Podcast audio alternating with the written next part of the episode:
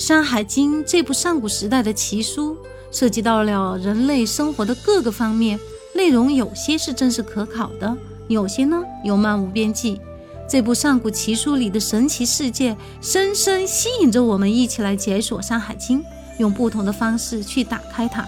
Hello，大家好，我是梅影。十二月三日晚七点半，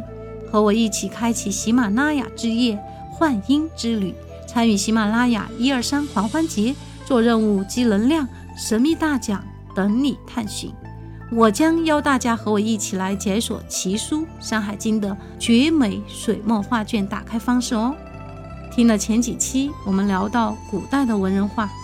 大家有没有发现，绘画从古至今对我们人类文明精神寄托与信息记载、信息传递等等的作用与魅力？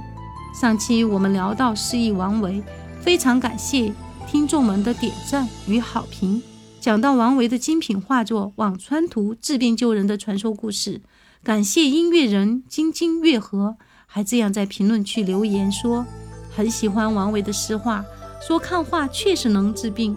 就跟音乐能治病一样。他说西班牙有个医生就能用画治疗病人，观画治疗，可见绘画带给人类的意义。就连现在大家热议与不断研究探索的奇书《山海经》。都有这样一个传说：传说《山海经》先有图，后有文，而图画则是《山海经》的灵魂。古代流传至今、传播范围较广的《山海图》，多为明清画师所画，线条简单粗犷质朴。近百年前，鲁迅先生也在他的《阿长与山海经》一文中写到，幼年时对绘图本《山海经》的念念不忘。在中国历史上，《山海经》成书于战国时期至汉代初期，与《易经》《黄帝内经》并称为上古三大奇书，可以说啊是中国魔幻文学的开山鼻祖。书中囊括记录与描述了四千八百三十种异兽、二千六百六十五种奇树、一百三十二个国家、五百五十座山川、三百多条水道。上百位的历史神话人物，包含着关于上古地理、历史、神话、天文、动物、植物、医学、宗教以及人类学、民族学、海洋学和科技史等等方方面面的诸多内容，可以说是一部上古社会生活的百科全书。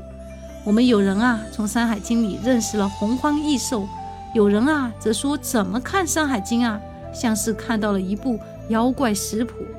也有人看到了隐秘地图，可见《山海经》无疑是最富有神秘色彩、让人一时难以说清的著作之一。正是这种神秘色彩，让众多中国读者对这一中国古代典籍心生向往。现代更多的人认为呢，《山海经》是中国最早的神话传说故事的总集。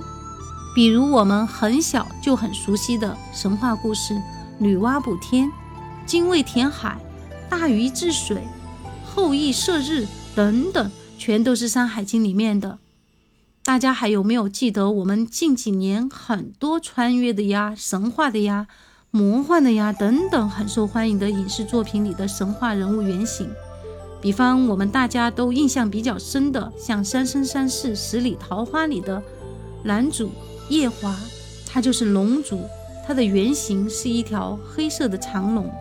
杨幂饰演的女主白浅是一个很漂亮的九尾狐狸，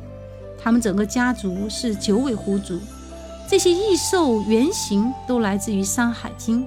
山海经》里面记载了许多我们耳熟能详的神兽、神鸟、神灵，比如凤凰、西王母、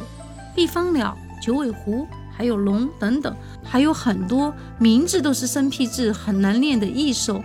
这些都是《山海经》里面的图画为主展现给我们的，我们都认为那全都是想象的喽。然而，《山海经》里边的内容都是神话，都是传说，全部都是假的吗？比如《山海经》里啊记载着一种异兽，说的是形状像兔子，却有着鸟的嘴巴、药鹰的眼睛和蛇的尾巴。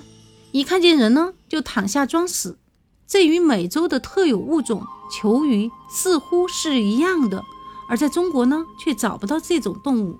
当外国人看到这篇时，联想到求雨，也可以说是理所当然的。也是因为在《山海经》中找到了一些异兽的原型，更加吸引了外国人的考察兴趣。这也说明了《山海经》里的动物也许是当时真实存在的。也还有人呢，在《山海经》的东山经的记载里啊，发现它所记载的四条山系，刚好和现在美国中西部的四大山脉是完全吻合的哟。这就让我们现在无法想象。以当时的交通条件与生产力，怎么可能有科学家漂洋过海去科学的丈量清楚呢？这不仅体现了《山海经》的古老，更说明了《山海经》所描述的，也许不仅仅只是与我们中国文明有关，更有可能与世界的文明史都有关系。《山海经》里分为山经和海经，所记载的地理位置呀，也都是依靠山水以及周围的植物、动物来辨别的。可是再根据我国的地形来对照很多地点，都还是个谜。让人没想到的是，外国人在看到《山海经》后，却轻而易举的就联想到了，甚至呀解决了他们很多的未解之谜。这似乎就更加证实了，或许地球最初也许只有一个板块，而当今呢被海洋阻断，或者是源于地壳的运动才被分隔开了。真真假假，假假真真，让《山海经》的神秘色彩越来越浓。怎么样去解锁它呢？用什么样的方式打开并走进它呢？现如今，人们对《山海经》的重新发掘与再度诠释有增无减，令传统在现代开出了繁盛的花。尤其是年轻的创作者们被《山海经》的诡谲神怪吸引。不约而同将目光投向了这部上古巨著，在遥远而神秘的世界里寻觅灵感。近几年，有位小青年却将《山海经》全新描绘，让大家深陷其中。他用画笔重新诠释《山海经》，惊艳了近九十万粉丝。他就是九零后成都的小伙儿李一凡，毕业于四川大学艺术学院的国风美学画师。自由艺术工作者，致力于东方水墨插画艺术，继承国风底蕴的基础上，敢于挑战传统绘画方式，形成了妖冶唯美且不失大气的独特风格。有人说，只要笔是善良的，即使画妖魔鬼怪也唯美可爱。他用画笔将他心中的鬼演绎得格外美，少了些瞠目，多了些柔和。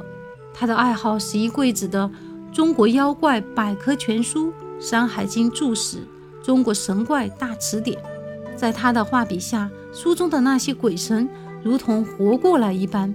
由于画风太过清秀，一度被粉丝认为是女生，还被各种粉丝当做女神画室表白。